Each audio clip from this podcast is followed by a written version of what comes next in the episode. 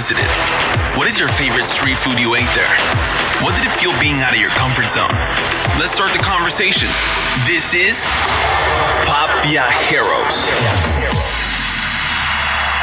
¿Qué tal, Pop Viajeros? Soy su amigo Carlo y estoy muy emocionado porque ya por fin estamos de regreso en lo que veníamos prometiendo desde hace rato, una tercera temporada y por fin ha llegado el día, es hoy. Y tengo aquí a mi mancuerna masculina, como siempre, el buen Isma. ¿Cómo has estado, Isma?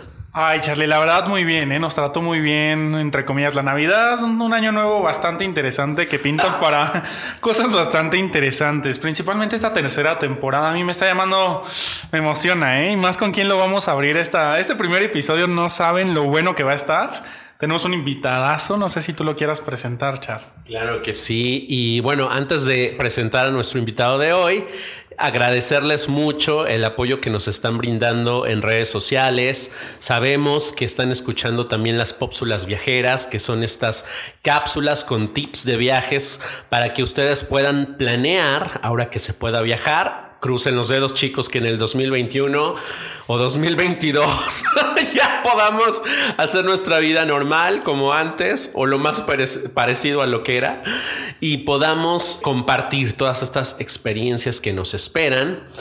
Y bueno, ya sin más vamos a presentar a nuestro invitado del día de hoy.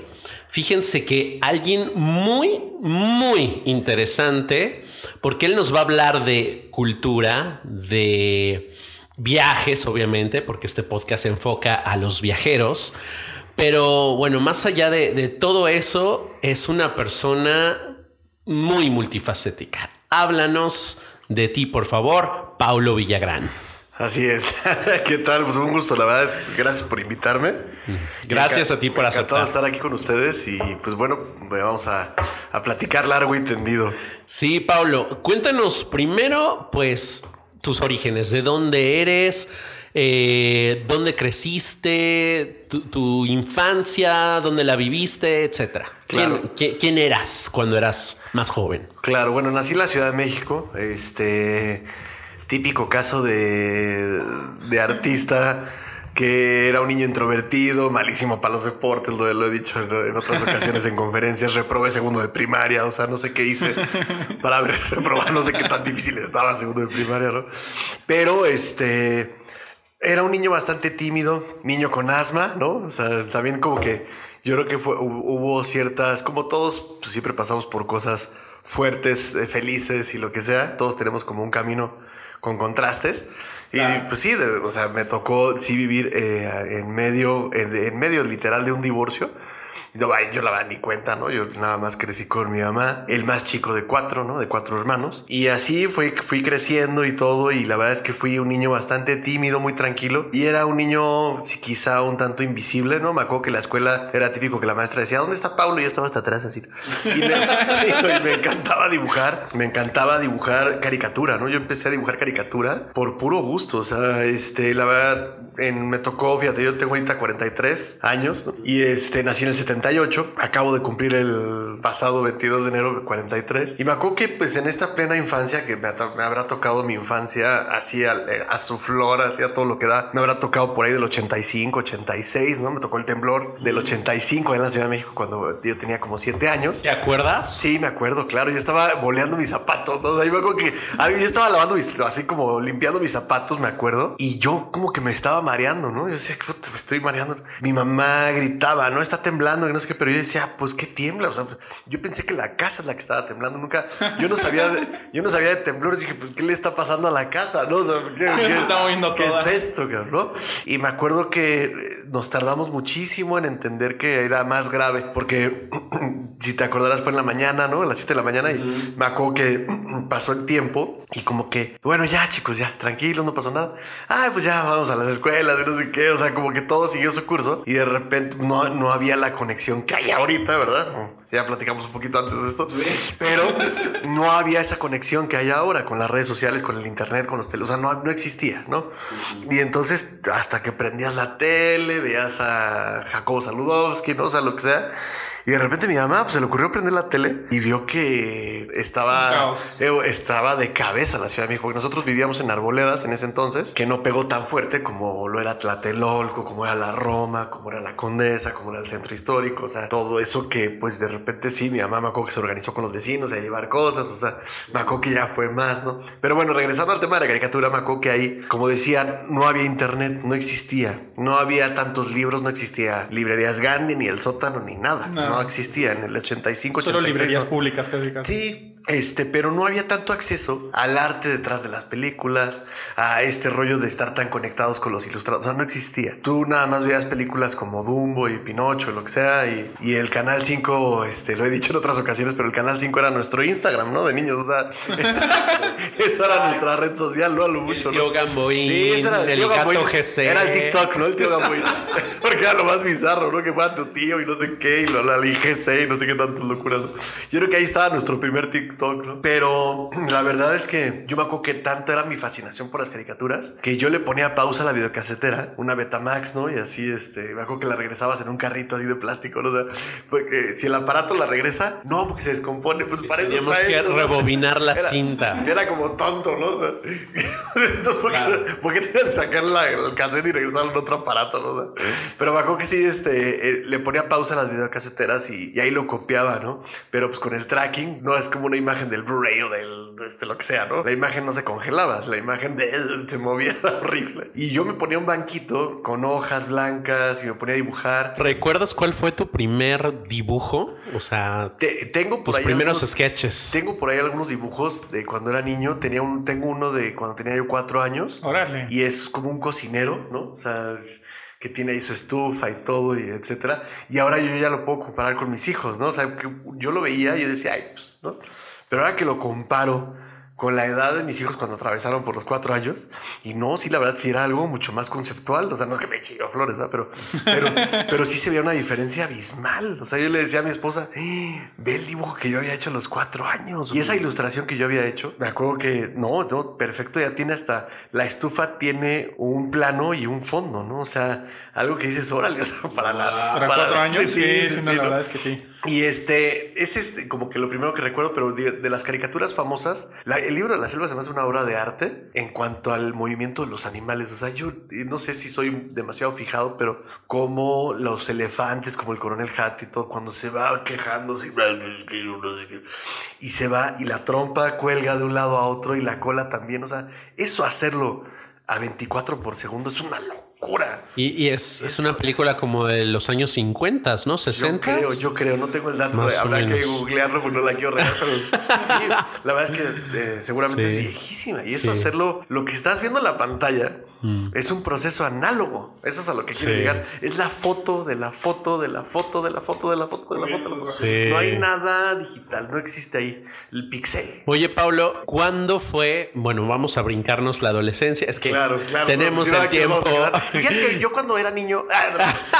tenemos el tiempo un poco corto. Quiero preguntarte, ¿cuándo fue el momento que te llegó lo que llamamos en inglés the calling o el llamado por la vocación. Eres un muralista. ¿Cuándo, llegó ese, ese momento donde tú tomaste esa decisión de dedicarte a lo que haces ahora? Pues mira, la verdad es que nunca te das cuenta en el momento de. No es nada más el hecho de, de saltar un escalón, sino que más bien te das cuenta que el creer en ti te va dando cada vez más y más. El apostarle a que tú puedes crecer, a que tú puedes hacer explotar tus talentos, a que le puedes perder el miedo al, juicio, pero el chiste es realmente apostarle a, lo que tú eres, apostarle a tu vida, a tus sueños, a, tu persona sobre todo. Y entonces la verdad es que fui caminando en este rollo este, artístico.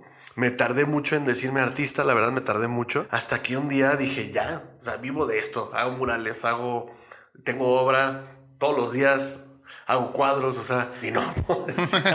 y el hecho de yo decirme artista, cuando empecé a cambiar esa mentalidad, nada más el hecho de firmar como artista, cambié todo lo que hago, mis correos, mi firma, lo que sea, Pablo Villagrán, artista gráfico. En ese momento no tienes idea de la energía, cómo cambió en mí. O sea, ya no tenía yo proyectos de empaque, que sí, algo más técnico, ¿no? O sea, todo era, híjole, Pablo, ¿no? Me encantaría que hicieras la edición especial de un vino tinto, porque vamos a hacer el arte de Pablo. O sea, ya empecé con proyectos, pasé de ser ilustrador a ser artista gráfico, porque sí trasciendes a otro terreno. Vamos a hacer una, un paréntesis. Necesito a, a Paulo Villagrán. O sea, quiero lo que tú haces. lo que tú haces, iba a decir en mi hotel, bueno, pero me refiero a los hoteles, no crean que. Porque te la pasas viajando. Exacto, me la paso. No, pero, o sea, quiero decir, necesito lo que hace Paulo Villagrán, necesito tu firma en un mural en un hotel, en un mural en un restaurante, en un mural en una cafetería, en un mural eh, en, una agencia de publicidad, en una edición de, especial de un tequila, en una edición especial de, una línea de chocolates, o sea, lo que sea, ¿no? Oye, Pablo, y por ejemplo, todo eso lo estás, bueno, lo comentas y suena muy interesante. Obviamente mucha gente que está escuchando esto te conoce, pero yo lo que imagino como tú lo dices, ¿no? Al final de cuentas hablábamos tras atrás, bueno, antes de empezar este podcast. Estamos y estábamos diciendo que al final de cuentas tú como muralista, una marca te, te, llama, un hotel te llama en Cancún, un hotel te llama tal vez en Los Cabos, y al final de cuentas tú no eres una persona que puede trabajar remotamente, ¿no? Eres una persona que tiene que ir al lugar y tiene que empezar a pintar. De todo este tipo de trabajos, a ver, cuéntanos, ¿qué estados has visitado de la República Mexicana? Y por ejemplo, ¿qué tipo de proyectos han sido? Pero primero, antes que nada, ¿qué estados has visitado? Gracias al muralismo. Claro, sí, sí, definitivamente el, mural te hace mucho viajar porque, como tú decías, tienes que ir a hacerlo. Entonces, el proyecto del mural es bien lindo porque te hace mucho conocer muchos lugares, conocer personas, viajar, ¿no? Evidentemente el año pasado pues, se vio un poquito colapsado, sobre todo al principio, asfixiado, pero bueno, al fin y al cabo se fue liberando poco a poco y, y sigo el mural, la verdad es, es bien chistoso, ¿no? Pero bueno, me ha tocado conocer lugares como, ah, este, voy a acordar así tal cual, y voy a empezar a, a ver cuál me sale. Aguascalientes, Guadalajara, los Cabos, Acapulco, Veracruz, Mérida, Puebla también. Y ahí eh, cerca de Puebla me ha tocado Tlaxcala. Este, hay un lugar que se llama Guamantla, a donde voy a ir ahora en febrero. Me ha tocado ir a Guanajuato, también por el mural. Oye, me pero ha tocado... sí han sido pues varios estados, ¿eh? Sí, la verdad es que sí, me ha tocado mucho viajar por el tema del mural, ¿no? Y ahorita la verdad que me acordé así de rápido, pero seguramente hay más por ahí, pero todos, Toluca, bueno, que digo, Toluca no es así que digas, no, pero eh, saludos a Toluca, perdón chicos. Pero eh, este, la verdad es que me ha tocado conocer lugares en la Ciudad de México, obviamente. Bueno, y aquí en Querétaro, evidentemente. También. Oye, y de todos esos lugares que has visitado, ¿dónde ha sido donde te has sentido más acogido, donde ha recibido también apoyo. No sé si el gobierno de repente meta las manos ahí para apoyar el muralismo y no sé, me, imagino que debe haber un incentivo para artistas como tú para hacer proyectos como lo que haces tú. ¿Hay pues algún lugar? Mira, la verdad es que en, el tema de gobierno no me he metido tanto porque el gobierno apoya a, artistas urbanos, a artistas, de, artistas eh, que pintan en las calles, con un tema más de graffiti, ¿no? Pero fuera de eso, me gusta ser muralista más de interiorismo. Me interesa la estética, me interesa decorar el lugar, que el lugar cambie de atmósfera. Y la verdad es que, pues eh, yo creo que ha habido ciertos lugares en donde he tenido experiencias muy, muy, muy padres como muralista. Unas así súper ya, este, de llegar la lágrima, ¿no? Una, una que pasó allá en, este, en Tlaxcala, en Apizaco, perdón, más bien ahí. Me tocó hacer un mural que no, no, bueno, o sea, fue así como de muy, eh, como muy emocional, ¿no? Porque yo, yo, llegaba, iba de, venía, de, salía aquí de Querétaro. Una noche antes, uno de mis hijos, el chiquito, se le había atorado un pedazo de sushi, no voy a decir una tontería, pero se, se le había atorado un pedazo de sushi. Yo me llevé el, el, susto de mi vida, ¿no? Porque ya con la maniobra de no sé qué persona, no me acuerdo cómo se llama la maniobra hasta de la, de, de, este, le empecé a hacer y que no sé qué, y bla, bla, bla, y no salía. Y hasta que por fin lo logramos, ¿no? O sea, ya, pero el susto fue así horrible. Ya, afortunadamente no pasó nada, pero yo como que al siguiente día me fui así todo espantado, así iba manejando la carretera, yo así como que iba de echar, no puede ser, cara, que que... Todavía llegué allá, clientes nuevos, un cuate que se llamaba Pablo y Andrés, eran hermanos. Llegué allá y llegando allá, este, me dijo este cuate, ay, pues te invito a comer, que él tenía otro restaurante ahí abierto al ladito, ¿no? Uno que se llamaba La Gloria, ¿no? Entonces, este, un restaurante súper rico. Entonces me invitó a comer, que no sé qué, bla, bla, bla, que tomas una cervecita. Y yo así, como, sí, por favor, porque lo necesito, fíjate. Ayer me pasó esto y esto, ¿no? Entonces él me empezó a contar cosas que yo dije, soy un idiota por espantarme por esta tontería, ¿no? Él me empezó a contar un poco, o sea, como que se dio un clic muy padre con él de primera. O sea, platicamos muy, muy a gusto y todavía ni siquiera empezaba el mural. Y él me contaba que, entre otras cosas, hace unos años a ellos se les vino encima todo porque sus papás fallecieron en un accidente automovilístico. Ya, ya tendrá como unos ocho años atrás y para ellos se les cambió la vida, ¿no?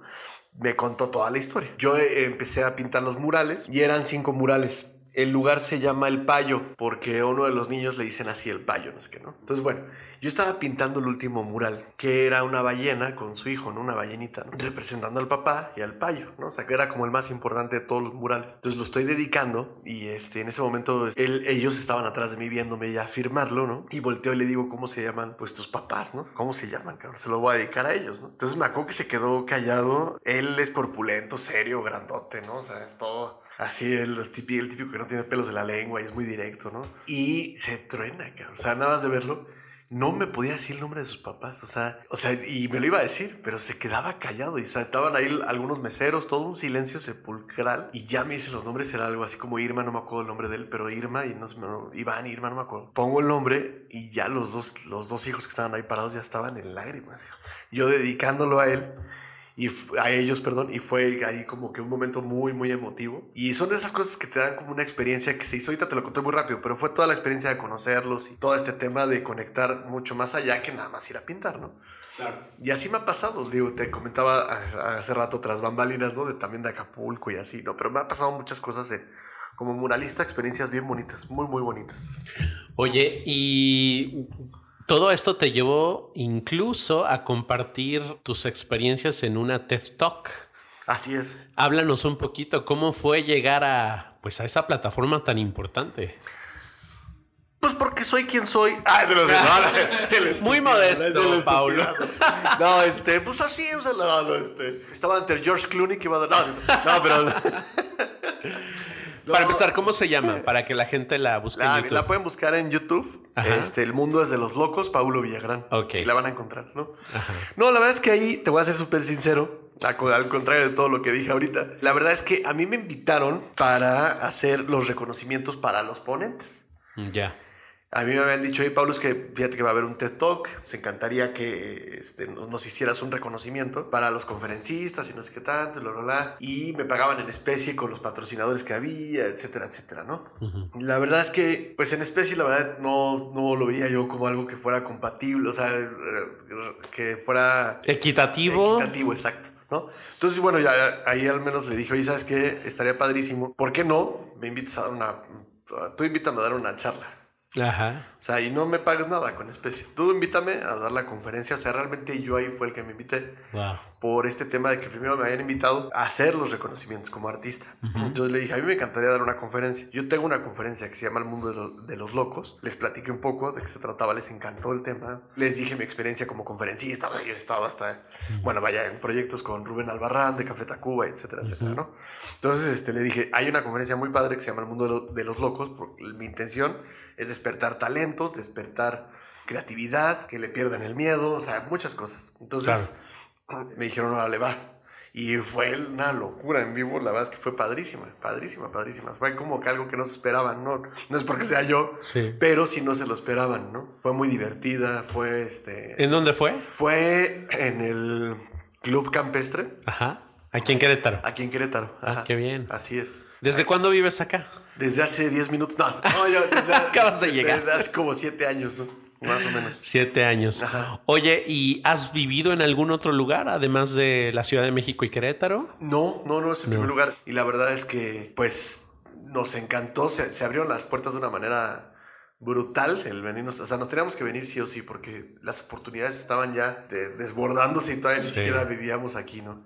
Qué bien. Y cuando tienes que, bueno, no tienes que, bueno, sí tienes que descansar, obvio, pero cuando te vas de vacaciones, ¿a dónde vas? ¿Tienes algún lugar favorito? ¿Eres lugar- de playa, de bosque, de Disneylandia? ¿De qué, de qué tipo, Este- qué tipo de viajero eres? Pues tenemos un lugar favorito como familia.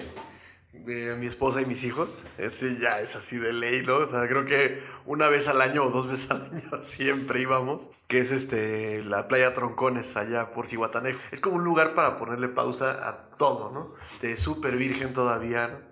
Un lugar muy virgen, con los niños y todo, la verdad es que es padrísimo. Y creo que ese se- se ha vuelto nuestro lugar, ¿no? Es como nuestro refugio, ahí en la playa Troncones. Eso ya, o sea, lo tengo súper claro. Cada año vamos, ¿no? Y oye, Pablo, bueno, justamente de eso. Dices ahí eso es con familia, hijos y todo. Pero recordando en el pasado y todo eso, ¿cuál era tu lugar favorito estando solo, sin esposa, tal vez con tu mamá, No sin acuerdo, hijos, no o a dónde llegaste a viajar. Bueno, en, en general siempre me ha gustado mucho la playa, aunque me encanta también el bosque y todo. Que, eh, o sea, aunque me guste más la playa, de todas maneras me encanta el bosque. Yo no soy de así de blanco o negro, no. O sea, las dos me gustan, pero sí me voy un poquito más por la playa. Me encanta el sol, me encanta la arena, el mar, me fascina, ¿no? O sea, sí es algo que me conecta muchísimo. Oye, y por ejemplo, ahorita hablando tras bambalinas, justamente hablábamos de que visitaste uno que otro país de América, ¿no? Bueno, en general el Así continente es. americano. Así no sé es. si nos puedas contar un poco de esa experiencia, a ver, ¿qué te pareció? Bueno, dices que esta playa en, en Cihuatanejo, me acuerdo que me decías, ¿no? En Cihuatanejo. ¿Te gustaba mucho a comparación de una playa, tal vez? ¿A qué países fuiste? Bueno, eh, antes de los países, playa, eh, definitivamente playas favoritas, pues eh, obviamente está Holbox, está... Era, era, yo creo que antes de que tuviéramos hijos, era nuestro lugar favorito, Holbox, de mi esposa y el mío. Y nos encantaba, ¿no? O sea, nos tocó, aparte yo creo que conocerlo en una época muy linda, porque les hemos recomendado a la gente, vayan, y van, y, ay, pues no estaba tan padre, no, la canción. No, no, nos han tocado como cinco parejas que no les gusta y dices, ay, no, ya no vamos a recomendar a nadie. No sé por qué no les gusta, no tengo ni idea. Pero a mí me fascinó Holbox, se me hace un espectáculo del lugar. Y, pero bueno, y a nivel este, ya internacional, yo creo que pues sí, con el que más cariño, nos- o sea, el que más cariño hemos tenido es, ah, definitivamente ha sido Argentina. Hemos ido dos veces a Argentina. Este, teníamos unos amigos acá argentinos que tuvieron una niña hace muchos años, muchísimos años. De a lo mejor como, no sé si 11 años, hace 10 años. Y se fueron a vivir a... Se regresaron a Mendoza. Ellos eran de Mendoza. Entonces fuimos a verlos, mi esposa y yo, y fue como un viaje muy padre porque llegamos a Chile, a Santiago, de ahí tomamos el bus, como le dicen allá, el autobús, le dicen el bus. Tomamos el bus para recorrer toda la cordillera de los Andes. hijo. O, sea, Wow. o sea, la conexión de Santiago a Mendoza es este, a través de toda la cordillera, toda la cordillera. Quien se marea fácil, o sea, no, no sale, llega hecho un, un vómito a Mendoza, llega hecho un trapo, porque de- incluso es una serpiente todo el tiempo, la carretera es una literal serpiente. ¿Cuántas horas te toma?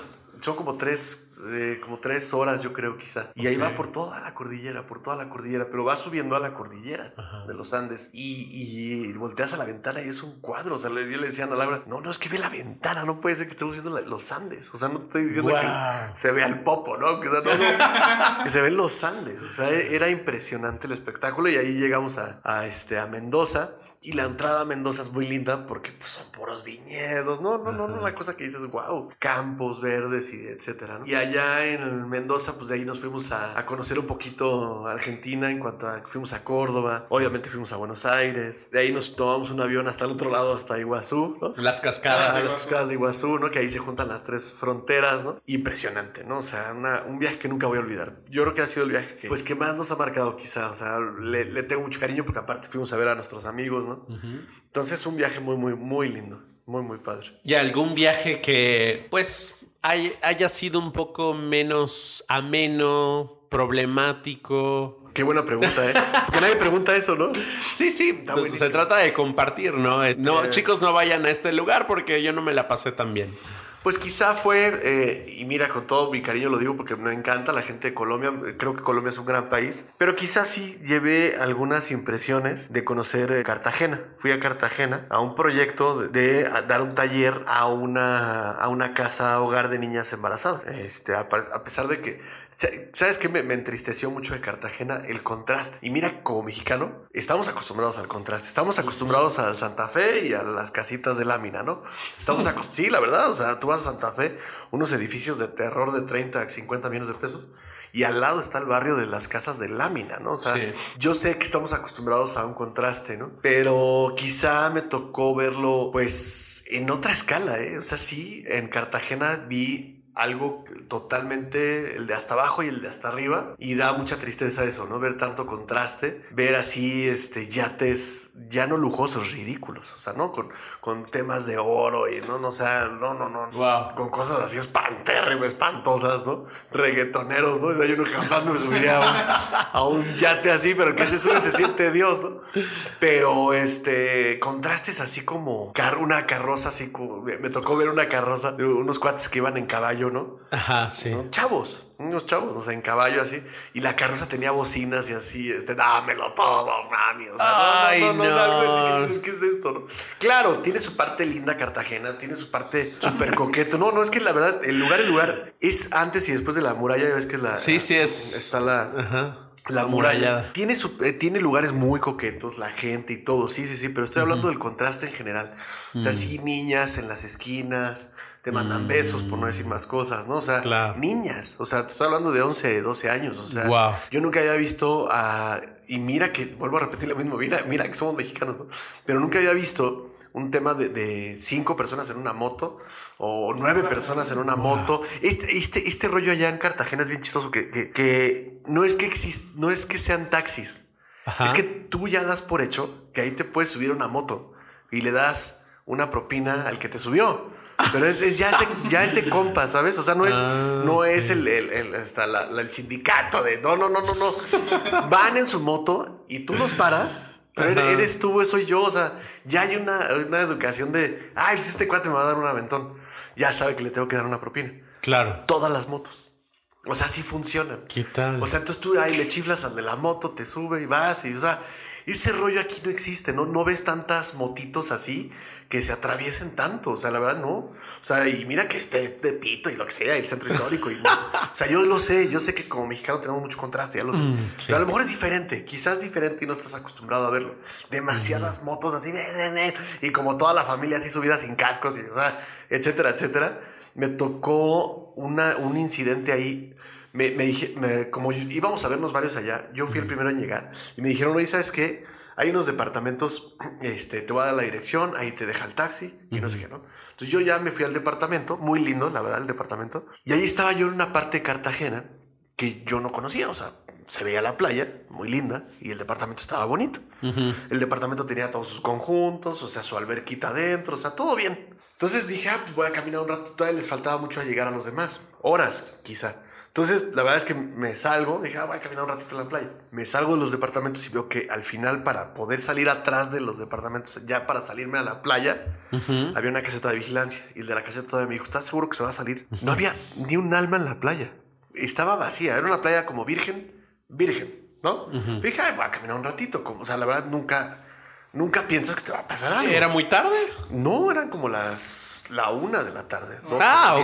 ok. No, o sea, rico el día, o sea, dices, ay, pues voy a caminar un ratito, Claro, voy a conocer la playa, claro, ¿no? Se me hace sí. lo más normal. Sí, claro. Entonces salgo y este, empiezo a caminar en la playa y yo así, bla, bla, bla.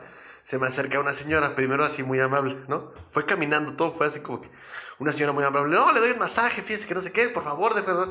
Y le dije, no, señor, la verdad, muchas gracias, la voy a caminar. En eso se me acercó otro niño y me dijo, mira, y me abrió, me abrió una hielera de, de Unicel y había seguramente jaivas o no sé qué. Le, ay, no, muchas gracias. Y llega otro y me trae una silla. Y llega otro y me sienta en la silla. Y llega, o sea, me empezaron a acosar de una manera impresionante.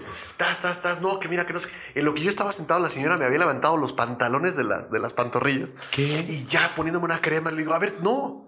Por favor, tranquilos. Y en eso, y en eso llegaron así como tres negros, así gigantes, ¿no? Ajá. Una cosa que hizo en la torre, ¿ahora qué va a pasar? Qué me van a hacer? Sí, no, este, que no sé qué, que no ta, ta, ta, ta, ta, este, otro vendiendo otras cosas, ¿no? Y así. Me, me tuve que parar y decirles, a ver, no, yo no hacía caminar. Y en eso me empiezan a decir, no, pues usted, este, tú no vienes de aquí, vienes de México por el acento que tienes, que no sé qué. Seguramente traes dinero, vienes de turista. Y me empezaron así como a empujar. Wow. O sea, ya lo que era, le doy un masaje, se volvió un asalto un tanto amable, primero, ¿no? Ajá. Pues cuando dijeron, ahí traes dinero, ahí traes tu cartera. Te acompañamos al departamento. ¿Qué? O sea, me empezaron a acosar. En un ratito yo tenía como a 10 personas a mi alrededor. No Así es de, cierto. ¿Qué onda, güey? Cállate, cabrón. O sea, Wow. no, ya. O sea, esto ya no está amable. Sí, Entonces no. ya me empezaron a saltar. Lloré. No, no, no, pero ya, no, me corrí. Lloré. Me hundí en la arena así. No, pero. La verdad es que dije, ok, güey. O sea, ¿qué voy a hacer, cabrón? Entonces dije, pues sí, ni modo. Voy a sacar todo el dinero que traiga. Pues, ¿qué hago? O sea, Sí. no, no hay forma de salir de aquí. Y yo estaba solo en la playa, ¿no? Y en eso, el vigilante, como que dijo, este cuate no, no tiene idea de dónde se está metiendo. Entonces fue con otro, fue con un, este, con un colega, ¿no? Dos policías que fueron y los corrieron. Y ya me- el, el que la verdad me, me hizo el paro ahí, pues fue el policía de la caseta del departamento que se dio cuenta que yo estaba solo como menso, ¿no?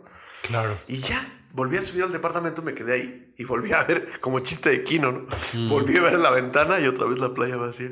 Y dije, ok. Wow. Sí, sí, sí, o sea, como ese tipo de cositas. Sí, no, lo- no, y es importante que Mira, lo. esto cabe aclarar que no, o sea, no, la verdad, tengo muchos amigos colombianos, me encanta Colombia, no es nada. Yo estoy contando cómo me fue, igual y es Sí, algo. sí, claro. No quiero para nada. Sí, no, no es un algo- estereotipo, ¿no? No es contra Colombia ni mucho Claro. menos, al contrario, ¿no? O sea, Claro, claro. Colombia me encanta como país y lo que sea, pero Sí. si acaso tuve, digo, la parte linda de, de- de que lo conocí fue que la casa hogar da los talleres ahí con las niñas embarazadas fue algo espectacular. Sí. Una que se llamaba, ay, no me acuerdo, no me acuerdo, no me acuerdo, la casa hogar. Seguramente el- algún colombiano que me está escuchando ya sabe cuál es el nombre, porque era la Ajá. casa hogar más grande de ahí, ¿no? De Muy Cartagena. conocida, ah, de Cartagena. Y súper organizada, o sea, algo que ahí sí, a diferencia de México, ya este, echándole un, un poquito de pomada a todo lo que dije. Eh, nunca he visto algo tan lindo en cuanto a una casa hogar así. O sea, Sí. tienen escuela, las niñas, ahí aprenden, ahí todo, bla, bla, bla, etcétera, etcétera. O sea, Claro. y ahí están los bebés y, y me tocó dar, ahí tengo fotos, me tocó dar taller con bebés gateando, con eh, eh, mujeres dando pecho y todo así, todo. Y, y la verdad estuvo muy, muy emotivo. Muy wow, padre, muy, muy padre. increíble. Oye, Pablo, ¿has hecho algún mural relacionado con viajes? ¿Alguna Eh, cuestión que tenga que ver con con los viajes o con Con cultura? viajes, bueno, una vez me tocó hacer una edición especial de la revista TAR. Esta revista que repartían en los aviones, no sé si sigue ex- existiendo, ahora con el tema de la pandemia, ¿no? Peligrosísimo agarrar una revista, bueno, ya no me voy a meter ahí. Pero eh, eh, me tocó que TAR cumplía, no me acuerdo cuántos años, creo que cuatro o cinco por ahí. Y me tocó hacer la edición especial de la revista, en donde toda la, la portada y contraportada hice el arte. Hice un arte inspirado en los viajes. TAR es una aerolínea mexicana, chicos, para Ajá. los que no sepan. Que, queretana, ¿no? Que tiene destinos en todo el país, menos en México. Pero bueno, me tocó hacer la edición especial. Hice una ilustración conmemorativa a los viajes. Entonces, toda la ilustración estuvo bien padre porque todo sale de una maleta. Entonces, la ilustración empieza con una maleta chiquitita que está ahí abierta nada más. Y de ahí sale toda la experiencia, ¿no? Hay jaguares, hay animales, hay cultura, hay, o sea, muchas cosas que salen de una maleta. Y es- ese ha sido como el arte que he hecho. No es mural, pero sí ha sido un arte que definitivamente lo enfoque eh, inspirado en los viajes, ¿no? Y oye, Pablo, ahorita te vamos a hacer unas pequeñas preguntas ya para terminar. Te vemos y vemos que, como dice Chara al inicio, una persona multifacética. En todos los sentidos nos estás haciendo reír. Tú, si no fueras mexicano, si hubieras tenido la oportunidad de no nacer en México, ¿en dónde hubieras decidido nacer? En Cartagena. No. Ya no, para que no, no se me...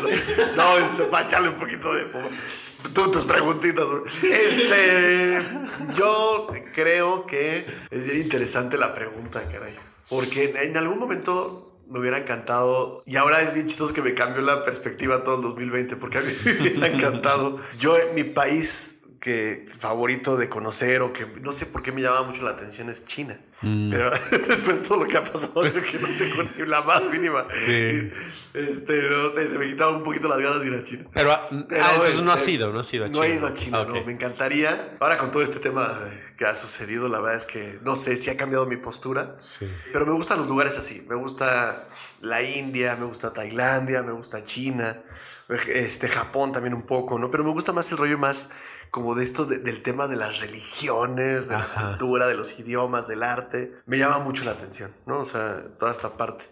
También me llama mucho la atención como esta parte como de Turquía, este, Irán.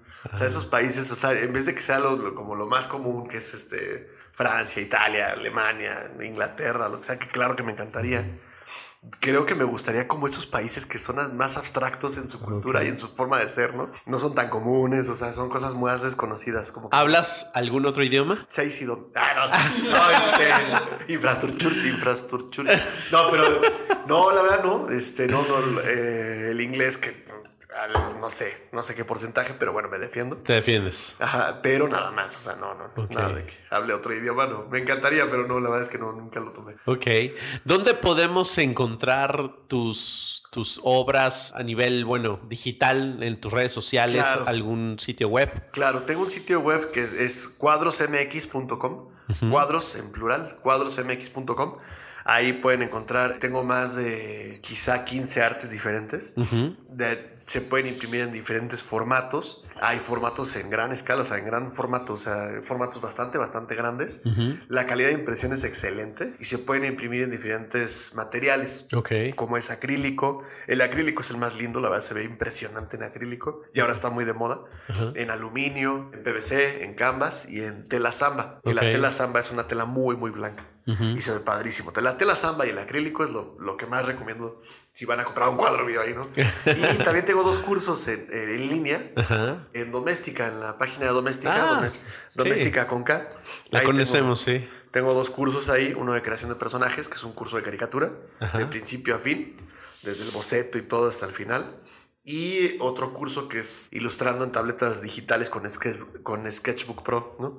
De Autodesk. Y ahí, pues, es obviamente poder dibujar en los dispositivos móviles, ¿no? Ya sea Ujú. iPad este, o Android también, como Samsung o lo que sea, ¿no? Y la verdad es que esos dos talleres han tenido pues, mucho éxito. Ahorita ya tengo, en, en uno de los dos, tengo ya como 4.500 alumnos, o sea, Wow. bastante bien. Y creo, creo que ya, nada más los anuncios así parroquiales. parroquiales. Parroquiales. Y bueno, mis redes sociales, en Instagram y en Facebook, este, me, me van a encontrar como Paulo en su estudio, ¿no? Paulo en su estudio. Paulo en su estudio o Paulo Villagrán. Instagram y Facebook, ¿verdad? Instagram y Facebook, sí, así es. Perfecto. Para que lo sigan ahorita mismo, chicos. Y ya se nos está acabando el tiempo, Isma. Quisiéramos quedarnos aquí platicando contigo porque eres un personaje súper interesante. Te haría mil preguntas más, pero sí tenemos el tiempo limitado. Pero te agradezco mucho, Paulo, el haber asistido hoy a esta entrevista. La gozamos muchísimo. Y por favor, pop viajeros, compartan toda esta información que seguramente es muy útil para aquellos viajeros interesados en la cultura, en el muralismo. Ya sabemos que, Quizá, sí, que, sí. que- que Paulo este, está dando estos cursos, bueno, en, en Doméstica y en otras plataformas. Síganlo, por favor. Y quizá a lo mejor me faltó un detalle ahorita que estabas despidiéndote. Se- creo que hay que mencionar algo que es súper importante, ahorita relacionando el tema de los viajes y el arte. El arte es tan, tan importante que hace a una ciudad viva. Un- Una ciudad sin arte es una ciudad muerta. Claro. Totalmente. Porque el arte es el que hace respirar el espíritu, es el que hace respirar el talento, es el que hace que la ciudad tenga parques, es el que hace que la ciudad tenga exposiciones al aire libre, que haya música, que haya teatro, que haya esto, que haya otro. O sea, el arte es el que despierta una ciudad. Una ciudad sin arte no tiene nada. Y así hay muchos lugares que van creciendo, aquí en México y en muchos lugares, como el Estado de México que crece, hay departamentos, y hay plazas comerciales, y hay un suburbio, o sea, lo que sea. Saludos, suburbia, perdóname.